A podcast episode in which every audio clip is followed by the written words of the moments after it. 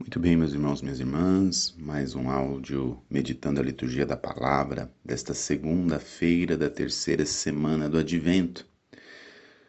E nesta segunda-feira da terceira semana do Advento, nosso nossa liturgia da palavra é um convite para que nós possamos abrir os nossos olhos, para que possamos caminhar nas estradas que Deus nos prepara e por que abrir os nossos olhos?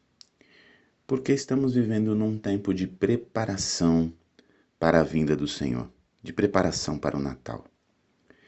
E nesse tempo de preparação, muitas ofertas nos serão dadas, muitos caminhos nos serão ofertados, que não são os caminhos que nos levam ao Senhor.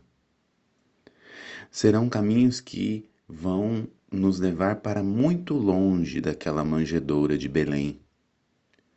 Em vez de tomarmos o caminho rumo a Belém para encontrar Jesus no meio dos pobres, dos animais, ali muitas vezes sozinho com a Virgem Maria e São José, nós estamos nos iludindo no caminho dos prazeres, das riquezas, no caminho do comércio e de tantas coisas que, neste tempo, apelam para a nossa sensibilidade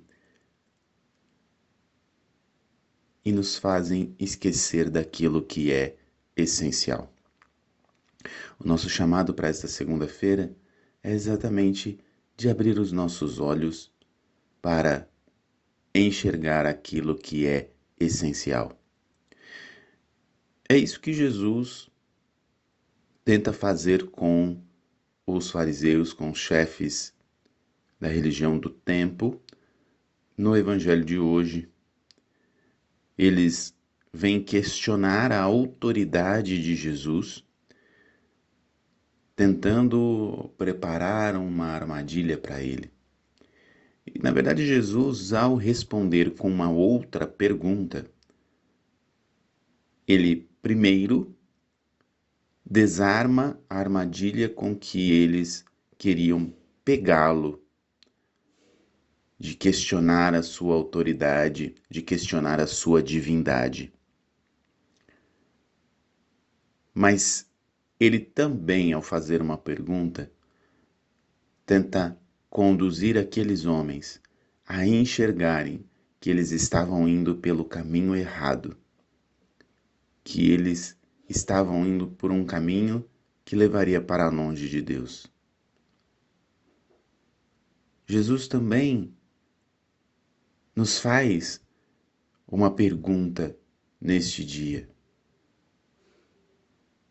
Ele também faz uma pergunta para cada um de nós: por qual caminho nós estamos indo ao encontro dele neste Natal? Qual caminho que nós estamos usando para nos preparar? Que você possa meditar nesta pergunta de Jesus.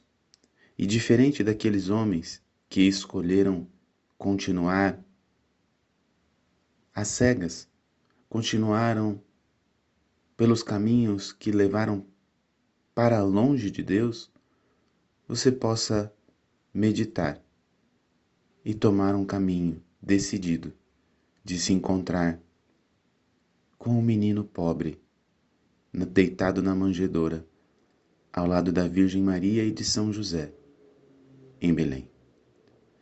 Deus abençoe você.